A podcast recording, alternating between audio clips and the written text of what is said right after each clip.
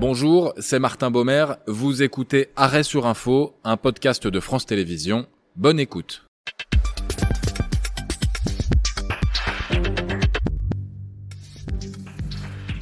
Soyez les bienvenus, Staré sur Info, trois événements, une demi-heure et des experts pour appuyer sur le bouton pause et revenir sur l'une des actualités principales de la semaine. Émission consacrée à la journée que la France attendait et qui n'a pas forcément d'ailleurs apporté toutes les réponses. Le Conseil constitutionnel a rendu sa décision sur les retraites. La loi est désormais promulguée depuis ce matin et s'ouvre maintenant une nouvelle phase de la contestation sociale. Eh bien aujourd'hui, elle est encore plus injuste, plus brutale et plus illégitime. Donc nous allons continuer jusqu'au retrait de cette réforme. Dans Arrêt sur Info aujourd'hui, Yannick Alimi, journaliste politique, François Mick Marty, président de Via Voice, euh, Institut d'études et de conseil en opinion, et Laureline Fontaine, professeur de droit public et constitutionnel, auteur de La Constitution maltraitée, c'est aux éditions Amsterdam. Merci à, tous les trois euh, d'être euh, avec nous aujourd'hui. On va donc décrypter heure par heure cette journée qu'au minimum, syndicats et politiques avaient coché sur leurs agendas depuis plusieurs semaines. Il est 11 heures hier quand le décompte est bien lancé. Le Conseil constitutionnel s'apprête à rendre quelques heures plus tard la décision qui peut-être est la plus attendue de la Ve République. Et pendant ce temps, le couple exécutif est sur le terrain, alors pas pour parler retraite, mais dans un supermarché pour Elisabeth Borne et sur le chantier de Notre-Dame pour Emmanuel Macron. Je suis lucide sur la euh, euh, contestation euh, d'une partie des Français sur cette réforme. Je pense que c'est important qu'on puisse aussi prendre en compte l'ensemble des préoccupations. Voilà. Merci Ne rien lâcher, c'est ma devise. Merci, Ne rien lâcher, c'est ma devise. ce jour-là, à cette heure-ci, ces mots d'Emmanuel Macron, euh, Janine Calimi, sont anodins ou pas?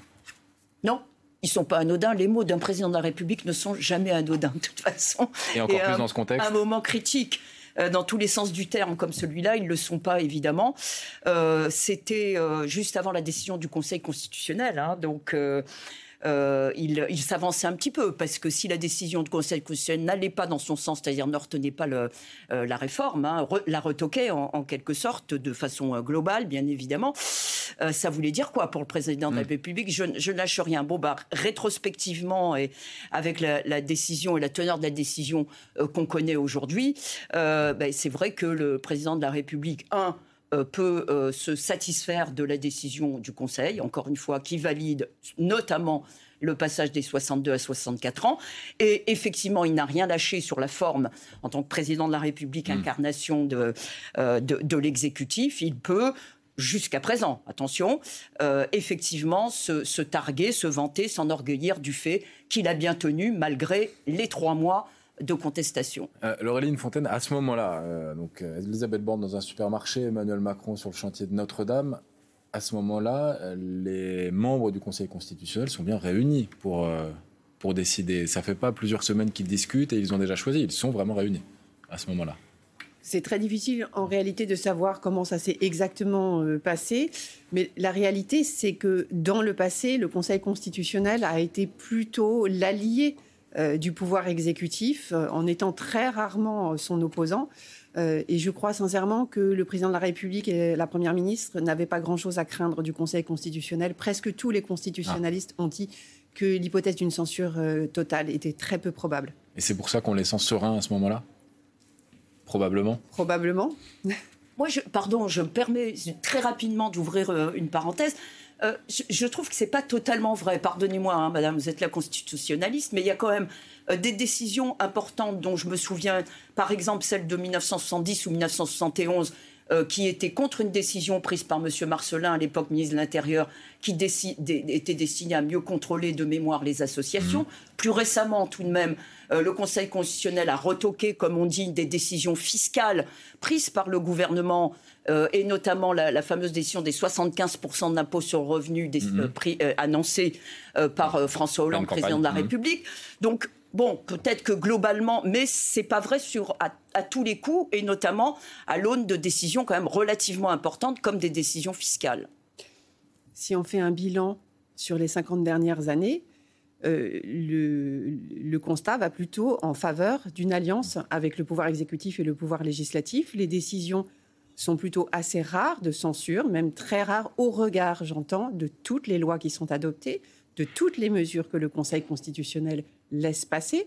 Et euh, si on prend l'exemple le plus récent que vous venez de prendre, celui de la taxe à 75%, euh, cette décision était en, réalité le, résultat d'une forme d'entente préalable entre le pouvoir exécutif et le Conseil constitutionnel, dans la mesure où François Hollande est allé jusqu'au bout de cette mesure, mais savait depuis le début, c'est de notoriété publique, il n'y a pas de, c'est très documenté, savait depuis le début que le Conseil retoquerait et il y a eu une sorte de, symbole à aller jusqu'au bout, tout en sachant très bien que le Conseil ne laisserait pas passer. Et euh, voilà, il y a une forme comme, ça de, mise en scène qui est assez euh, régulière mm. et, je crois que on est encore un petit peu dans, ce cadre-là, surtout que le côté social de la jurisprudence du Conseil constitutionnel, qui justement ne s'est pas illustré avec cette décision euh, censurant la taxation à 75%, eh bien, euh, est allé de mal en pis au Conseil constitutionnel. Et finalement, il n'y a absolument rien de surprenant à ce qui se passe aujourd'hui. Moi, je trouve que vous utilisez quand même des termes assez catégoriques et, qui ne sont pas prouvés quand vous utilisez alliance, quand vous utilisez, je ne sais pas si vous l'avez utilisé, connivence ou en tout cas entente préalable, je pense quand même que c'est assez dangereux d'utiliser des termes qui ont euh, des portées politiques et juridiques. Vous êtes constitutionnaliste, madame, extrêmement euh, euh, importante, voire dangereuse en l'occurrence, puisque vous remettez a priori la légitimité de pratiquement toutes les décisions du Conseil constitutionnel, qui est une des pierres angulaires de l'équilibre de nos institutions, sans en apporter la preuve formelle. Disons que j'ai écrit un livre dans, dans lequel euh, tout, tout, est très documenté et que beaucoup de euh, journalistes ont trouvé particulièrement convaincant.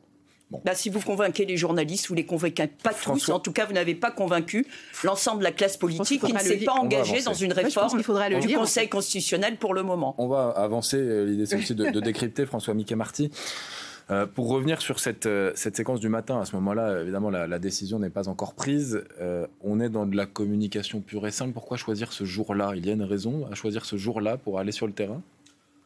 Oui, il y, a, enfin, il y a bien entendu de multiples raisons. Je crois qu'on a un exécutif qui aussi cherche à montrer, c'est vrai pour la Première ministre de manière très manifeste, hein, un lien, un échange, un dialogue avec les Français, surtout dans le contexte actuel où sa popularité est particulièrement éprouvée, à 23-24%, c'est extrêmement faible.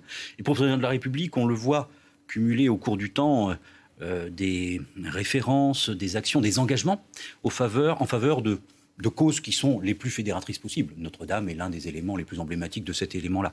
Voilà. Donc l'un et l'autre, d'une certaine manière, je déteste cette expression, mais se retrouvent sur le terrain, euh, c'est-à-dire au fond euh, en train d'essayer de discuter avec des gens, en, affichant à la fois de la proximité et puis aussi des préoccupations pour des choses qui sont les plus fédératrices possibles. Il y a toute une série de chantiers, y compris sur les sujets économiques et sociaux. L'idée de souveraineté économique, notamment en termes à l'échelle européenne, à l'échelle française aussi, fait partie aussi des mm. sujets fédérateurs. Alors, tout ça est bien entendu bousculé par l'actualité que vous évoquez là, mais on on voit et la, Première ministre et le Président de la République tenter, non pas uniquement de surmonter ou de euh, dépasser le sujet de, la réforme des retraites, mais au fond d'aborder de nouveaux angles et d'installer aussi dans l'agenda hmm. politique médiatique et de société de nouveaux, de nouveaux sujets. Parce que pour, euh, bon, pour Emmanuel Macron, il était sur un chantier donc par définition fermé, pas trop de risques euh, de, rencontrer des, contestataires. Pour Elisabeth Borne, il y a cette séquence dans le supermarché où, où on la voit interpellé au minimum par des clients du supermarché euh, qui crient 49.3, on n'en veut pas. Euh, l'opération de communication se retourne contre elle à ce moment-là? Oui, alors en effet, il y a cet élément-là qui est euh, préjudiciable pour, je pense, la démarche d'apaisement qu'elle appelle elle-même de ses voeux. Hein. Ensuite, au-delà de ça, on est dans une période très singulière où on a, je crois, trois trois mises en cause, trois doutes, trois interrogations. La première, en allant très vite, hein, c'est sur la démocratie représentative. C'est-à-dire, au fond, beaucoup de gens qui disent, bah, au fond, alors c'est pas nouveau, mais aujourd'hui, ça se manifeste en disant, ces gens qui nous représentent, nous représentent-ils vraiment? La deuxième, qui porte sur la démocratie procédurale, c'est-à-dire, on voit bien, y compris sur la décision du Conseil constitutionnel, gens qui disent, bah, au fond, ces procédures-là sont-elles véritablement démocratiques? Aujourd'hui, ce matin, si vous écoutiez les radios, il y avait beaucoup cette musique-là. Et puis, le troisième élément, qui est de plus en plus euh, important aussi, c'est l'idée d'une démocratie continue, alors que les juristes connaissent bien, au fond, que parce qu'un certain nombre de juristes ont travaillé sur ces questions-là. Euh, démocratie continue qui veut dire que le peuple et la parole du peuple lorsqu'elle s'exprime au quotidien, n'est pas uniquement une parole, mais qu'elle elle a, elle a, la légitimité pour se transformer en acte, pour avoir un écho. Voilà. Donc vous avez les deux têtes de l'exécutif aujourd'hui qui sont pris dans cette... Bien entendu, mm-hmm. la réforme des retraites, c'est plus qu'évident, la décision du Conseil constitutionnel, c'est évident, et ça s'inscrit en sous-jacent à travers ces trois réflexions-là qui sont bien souvent aussi aujourd'hui des trois mises en cause. Donc on voit bien qu'on est non seulement dans un sujet qui est le sujet de la réforme des retraites, mais aussi sur les modalités, la réflexion, pas uniquement la légitimité d'ailleurs, mais mm-hmm. les modes d'avenir de la démocratie telle qu'elle se construire en France. Bon, la journée, euh, parce qu'on va rester sur, sur la, journée d'hier, la journée a beau avoir débuté dans un supermarché ou sur un chantier un peu avant 18h, il était 17h54 hein, précisément. les premières alertes sont arrivées, les écrans de télé de l'Elysée, de Matignon étaient branchés peut-être sur France Info pour poursuivre toutes les réactions à l'annonce de la décision du Conseil constitutionnel. Comme prévu, ses membres ont, penché pour une censure partielle de la loi, euh, extrait commenté par Leslie Cadio. Reclus derrière ces murs, les neuf sages du Conseil constitutionnel ont tranché. La réforme des retraites est validée partiellement. Le cœur du projet, le recul de l'âge légal de départ à la retraite de 62 à 64 ans, est jugé conforme à la Constitution. En revanche, six dispositions sont retoquées, notamment l'index senior et le contrat de travail senior. Euh, Fontaine, pourquoi cette décision Sur quoi se, se base-t-il le Conseil constitutionnel pour prendre cette décision? Théoriquement, il se base donc sur la Constitution et sur l'interprétation qu'il fait de la Constitution, mm. à la fois le texte de 1958, auquel euh, est ajoutée la Déclaration des droits de l'homme et du citoyen, et le préambule de la Constitution de 1946.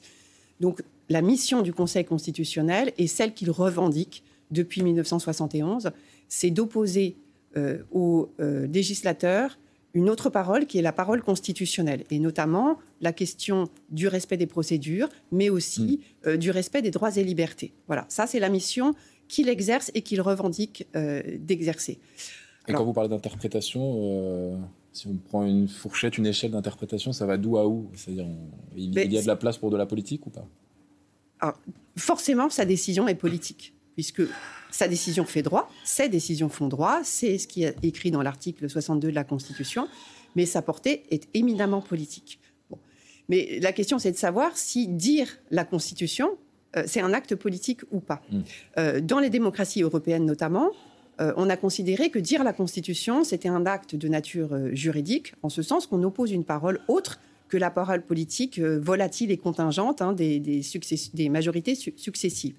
Et euh, dans, cette euh, entreprise-là, eh bien, euh, le, Conseil, en, en, fait, choisit ce qui l'intéresse dans la Constitution, dit l'interprétation qu'il en donne, en général d'ailleurs sans aucune argumentation, comme il l'a fait dans cette décision, et à la fin, donc, sa décision fait droit. Moi, ce que je discute simplement, c'est les conditions dans lesquelles il rend ses décisions. Ces décisions font droit, oui, mais dans le cadre d'un État de droit démocratique, est-ce que, est que, la délivrance de la justice constitutionnelle correspond à toutes les garanties qu'on est en droit d'attendre de ce type de mission? Hmm.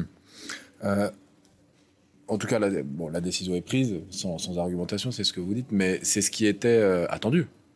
Il n'y a pas, pas, beaucoup de surprises.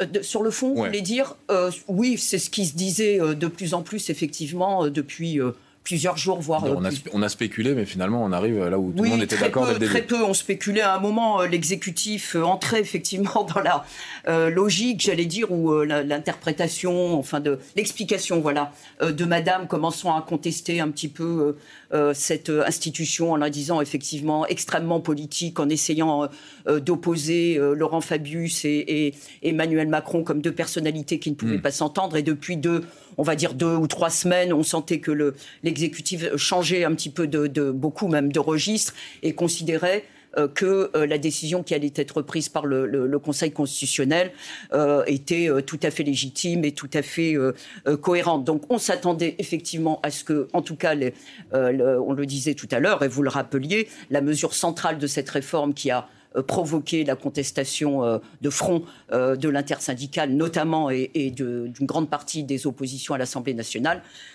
Le report de 62 à 64 ans, on savait enfin, on savait, on, devinait à 98% qu'elle allait être retenue par le Conseil mm-hmm. constitutionnel. Et on devinait aussi à 98% que certaines euh, mesures euh, contenues euh, dans le projet de loi ne correspondaient pas effectivement à un projet de loi de finances rectificative de la sécurité sociale parce qu'il ne répondait pas à un objectif financier d'urgence dans l'année. Hein. Un projet de loi de finances doit répondre à un objectif financier de l'année, c'est-à-dire 2023. Et c'est le cas de, de l'index senior. Ça semble être le cas, dit le Conseil constitutionnel aussi, donc du contrat, euh, euh, du contrat senior, ainsi, ainsi que certaines clauses de pénibilité qui devraient être alors euh, reprises si les syndicats le veulent bien et si l'Assemblée nationale... Ça sera l'objet d'une éventuelle loi travail. Voilà, exactement, exactement. François Mickey Marty, est-ce que le Conseil constitutionnel, c'est peut-être dur à dire, hein, mais prend en compte l'état de l'opinion publique? Alors, c'est madame qui est spécialiste. Rigoureusement, non. Rigoureusement, l'opinion publique n'a pas interféré. par exemple, en, rejetant le, le, RIP, le référendum d'initiative partagée, on, quand on spéculait, on se disait, bah, ils vont, ils vont euh, retenir la loi, mais ils vont retenir aussi le RIP bien pour sûr. ménager tout le monde. Bien sûr. Non, ce qui est très frappant, il y a deux choses. C'est que, d'une part, bien entendu, les, décisions du Conseil constitutionnel ont un impact en termes d'opinion publique. Là, en effet, sur euh, font le rejet de l'hypothèse du RIP 1, si on peut dire, puisqu'une deuxième proposition de RIP a été faite, voilà, avec un suspense jusqu'au 3 mai. 3 mai. Euh, donc ça, ça, a un impact en termes d'opinion publique. Ça, c'est le premier point. Le deuxième point qui me paraît beaucoup plus gênant, lorsque vous regardez les récentes enquêtes d'opinion et la perception euh, par l'opinion précisément du mm. Conseil constitutionnel. Aujourd'hui, vous n'avez que, si on peut dire, la moitié des Français qui estiment que le Conseil constitutionnel se prononce de manière impartiale. Alors, ou raison, peu importe. on peut, il est très difficile de savoir. C'est la perception des Français. C'est la perception, c'est cette perception. Mais cette perception-là, on voit qu'elle elle est très fragile pour le Conseil constitutionnel. Au fond, vous avez la moitié des Français, si vous prenez le verre à moitié vide, la moitié des Français qui disent, bah, au fond, ces gens-là se prononcent de manière politique. Des Français sondés. Des Français sondés, tout à fait. Tout à fait. Bon, ça fait du monde quand même. Est-ce que je pourrais dire quelque chose sur euh, la question de l'impartialité et du caractère objectif de l'impartialité ou non? En réalité, ce qu'on demande à un juge, euh, ça n'est pas euh, seulement d'être impartial en son fort intérieur, ce qu'on ne peut pas déterminer. En effet, ce qu'on lui demande, c'est au moins de ne pas donner les apparences de la partialité. Et c'est bien ça la problématique, parce que quand vous avez un conseil qui est composé exclusivement d'anciens politiques qui vont juger leurs collègues d'avant, euh, sur la présente décision sur les lois retraites, il y a quand même quelque chose qui est très important à souligner, c'est que vous avez deux membres du Conseil constitutionnel qui ont siégé, dont L'un avait déjà porté une réforme de retraite qui avait entraîné un conflit social, Alain Juppé, et l'autre avait porté le premier projet de réforme des retraites du gouvernement Édouard Philippe sous la présidence d'Emmanuel Macron. Ces deux personnes ont siégé dans la décision. Elles ne donnent pas les apparences de l'impartialité euh, qu'on est en droit d'attendre. Alors peu importe. Mais on peut pas, ils sont nommés pour, pour, pour, des années, on ne peut pas les changer au gré des réformes. Non, la question c'est qu'on leur non, ça veut dire qu'on leur demande en tant que juge de se déporter, c'est-à-dire de ne pas participer à la décision, ce qui se mm. passe dans n'importe quelle juridiction euh, en France et en, en Europe. Un juge qui a objectivement un conflit d'intérêts, même s'il pense qu'il peut juger en impartialité, ne doit pas juger. En fait, c'est ça. Donc ici, on a une décision où deux des membres ne revêtaient pas, on pourrait même ajouter presque Jacques Mézard, ancien membre du gouvernement euh, sous la présidence Macron, mais on a au minimum deux membres qui sont euh, suspectés de partialité vis-à-vis de la décision, euh, même s'ils se considèrent comme impartiaux, ils n'en donnent pas les apparences. Et donc, ils n'auraient pas dû juger parce que, comme on dit dans la justice, ça fait peser un doute légitime sur la décision, donc ça porte atteinte à la crédibilité de la décision. Là, où je rejoins euh, madame et, monsieur, c'est vrai qu'il y a euh, des problématiques sur la nomination euh, des juges des juges constitutionnels, des membres du Conseil constitutionnel. Contrairement à ce que vous dites, pardon, mais c'est juste On une précise nommé par le président de la République, par le président du Sénat et par le président de l'Assemblée voilà, nationale. La nomination est entièrement politique des neuf membres, mais les neuf membres ne sont pas des hommes et des femmes politiques en tant que tels ayant occupé euh, des fonctions électives ou nominatives au sein euh, du gouvernement. Ça, c'est une chose. C'est vrai euh, qu'il y a... Excusez-moi, vous avez Jacqueline Gouraud qui était ministre. Oui, oui, oui. il y a Jacqueline Gouraud, Jacques Mézard, M. Fabius. Et Alain Juppé. Oui, eh ben, c'est pas, ça fait pas neuf membres, me semble-t-il. Les autres non, mais vous avez aussi deux anciens parlementaires, ça fait déjà six sur neuf. Que la Et vous avez deux anciens directeurs de cabinet ministériel et parlementaire et une ancienne secrétaire générale de l'Assemblée nationale. Ben, toutes ces personnalités intégralement sont liées à l'exercice du pouvoir politique. En tout cas, ce sont des nominations. Ce sont des nominations politiques, ça, euh, il n'y a pas de doute, euh, que euh, le fonctionnement de cette institution, notamment dans les modalités de nomination soit, soit à améliorer. Je suis totalement d'accord avec vous, ne serait-ce que pour qu'il n'y ait aucune méfiance et aucune euh, suspicion pardon, sur l'impartialité des décisions et donc sur leur légitimité une fois qu'elles sont prises. Et d'ailleurs, il y a déjà plusieurs réformes depuis, on va dire, une quinzaine d'années qui ont été prises pour élargir notamment mmh. euh, le droit de saisine de, du Conseil constitutionnel. Mais critiquer le fonctionnement, c'est une chose apporter euh, des améliorations au gré de la vie parlementaire, effectivement, pourquoi pas. Mais en pleine réforme euh, des retraites, commencer, plus que commencer d'ailleurs, à critiquer la remettre en cause la légitimité d'une décision euh, après en avoir, après avoir également remis la légitimité en cause, pardon, remis en cause la légitimité du débat parlementaire, et puis finalement ou, ou ab initio remettre en cause comme ça a été le cas, peut-être pas de vous, madame, hein, euh, mais d'une grande partie de l'opposition, notamment de gauche, la légitimité du pouvoir exécutif. Vous voyez bien qu'on passe d'une réforme euh, des retraites, euh, du passage de 62 à 64 ans, à une réforme, certes, à une critique, pourquoi pas politique, effectivement, pourquoi pas, mais si on en revient à une remise en cause de la légitimité des institutions, vous voyez bien la dérive progressive des oppositions vers l'engagement dans un cercle vicieux qui pourrait être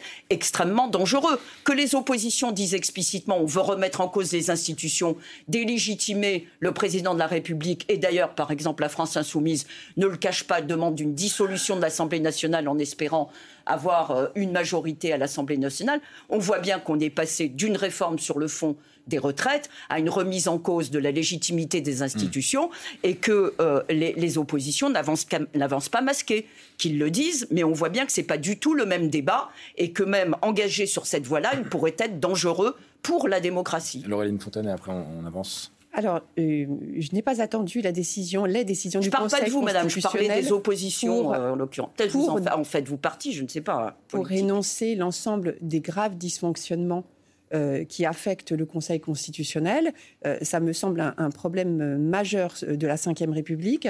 Euh, ces dysfonctionnements ne sont pas de mon fait, ils sont le seul fait et des autorités politiques et des membres du Conseil constitutionnel qui ne se déportent pas quand ils devraient se déporter, qui ne suivent pas les règles élémentaires de la déontologie, qui n'argumentent pas leurs décisions lorsqu'ils rendent des décisions aussi importantes que celles qu'ils ont rendues hier. Donc nous avons une chance exceptionnelle, en effet, de euh, porter un regard sur ce qui se passe au Conseil constitutionnel. Euh, pendant 50 ans, euh, il n'a pas véritablement amélioré son fonctionnement dans le sens d'une justice démocratique. Il y a eu quand même les QPC, notamment en 2008, de mémoire, je ne parle pas des citoyens de saisir. Je ne parle pas des missions qu'il exerce, je parle des conditions dans lesquelles il exerce ses missions, ce qui n'est pas du tout la même chose cette décision du Conseil constitutionnel sonne donc la fin de ce que le gouvernement a appelé le, processus démocratique. La journée continue, il est 18h15 précisément. Alors pas de réaction au micro ou à la caméra, mais quelques mots d'Elisabeth Borne via les réseaux sociaux. Le texte arrive à la fin de son processus démocratique. Euh, ce soir, il n'y a ni vainqueur ni vaincu, écrit la Première ministre. Euh, ensuite, pour ce qui est d'Emmanuel Macron, alors il n'aura pas attendu très longtemps pour promulguer la loi. C'est fait presque immédiatement et paru ce matin dans le journal officiel, donc le journal officiel de, ce samedi. François Mickey Marty, il y a un, intérêt peut-être au, vu de bah, toujours de l'opinion de, de, promulguer si vite, d'aller vite, d'essayer de passer à autre chose si vite. Oui, on voit que ça fait partie des, enjeux, euh, des, enjeux du débat, puisqu'au fond, une partie des oppositions euh, aspiraient à ce que le président de la République prenne son temps, en espérant que cette non-promulgation éventuelle permettrait euh, de faciliter une adaptation ou un retrait éventuel ou un, débat. Bon. on est depuis le début sur, au fond, une conflictualité de, rythme, de, rapidité. Mm. Un président de la République et un gouvernement qui essaie de passer le plus rapidement possible, d'où bien entendu l'utilisation dans le cadre des 50 jours de ce projet de loi de, de, finances de la sécurité sociale. Euh, et puis, au fond, une partie des oppositions, pas toutes, hein, mais une partie des oppositions, y compris aujourd'hui, qui disent mais au fond, euh, ce débat doit s'installer, et cette contestation doit s'installer dans la durée le plus longtemps possible. On a une partie des syndicats qui considèrent qu'il faut continuer peut-être jusqu'au mois de juin, au-delà aujourd'hui. Ce qui est frappant en termes d'opinion précisément, c'est que vous avez aujourd'hui la moitié des Français qui disent même après validation de ce texte par le Conseil constitutionnel, les mouvements sociaux doivent se poursuivre, doivent continuer. Donc on voit bien qu'on est sur une guerre qui est une guerre, bien entendu, euh, politique, une guerre d'opinion. c'est quoi la justification? C'est la légitimité du Conseil constitutionnel ou c'est de se dire le droit n'a aucun rapport avec le texte et son. Je crois qu'il y a deux choses. Alors, je crois qu'il y a deux choses. Il y a, l'aspect, en effet, de cette euh, bataille de la, de la rapidité qui permet, au fond, d'espérer pour l'exécutif passer à autre chose. On espérait que le débat public, les oppositions soient embarquées, entraînées dans d'autres sujets d'actualité. Donc peut-être on parlera d'autre chose. Et ensuite, il y a probablement de la part de l'exécutif aussi, l'idéal d'une société qui est capable de se transformer rapidement en, supprimant une partie de ses blocages. On se souvient des premières publications, notamment du livre d'Emmanuel Macron, Révolution, dans lequel, au fond, il fait référence à ça en permanence. Dans son esprit tel qu'il l'indique, hein, l'un des travers de notre société est d'être trop bloqué. Donc là, par définition, on est dans un blocage absolu. Donc l'idée, au fond, d'aller vite, c'est pas. Alors il y a bien entendu l'idée d'être de, d'être vainqueur en termes de rapport de force et de pouvoir euh, avancer sur un dossier extrêmement sensible, mais aussi peut-être de pouvoir faire bouger une société qui, à ses yeux, hein, euh, je ne prétends pas parler de choses objectives, mais à ses yeux, est engoncée dans des euh, habitudes, dans des, la défense d'intérêts sectoriels, dans des, parfois aussi dans le, poids des corps intermédiaires avec lesquels il a entendu prendre de la distance, pour au fond fluidifier la société. Voilà. Et cette idéal de, fluidité, bah, il a probablement du mal à s'affirmer lorsque on est en tension sociale telle qu'on les connaît aujourd'hui. Yannick Quand on prend l'agenda euh, politique, alors et social aussi, mais politique à venir, prise de parole prévue d'Emmanuel Macron, on ne sait pas trop quand, on ne sait pas trop comment, ça peut changer quelque chose?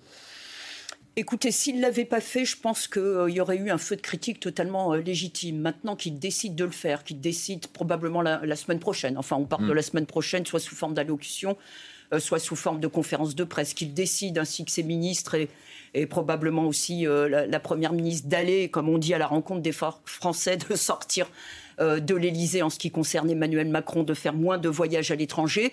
Euh, ça, fait, ça, fait, ça, fait, ça fait partie d'un parcours présidentiel, de la diffusion d'un discours présidentiel et, et de l'exécutif assez logique. Et je dirais euh, d'autant plus euh, nécessaire. Après, euh, quelles, vont être les conséquences de ces déplacements, etc. Ça, je n'en sais strictement rien.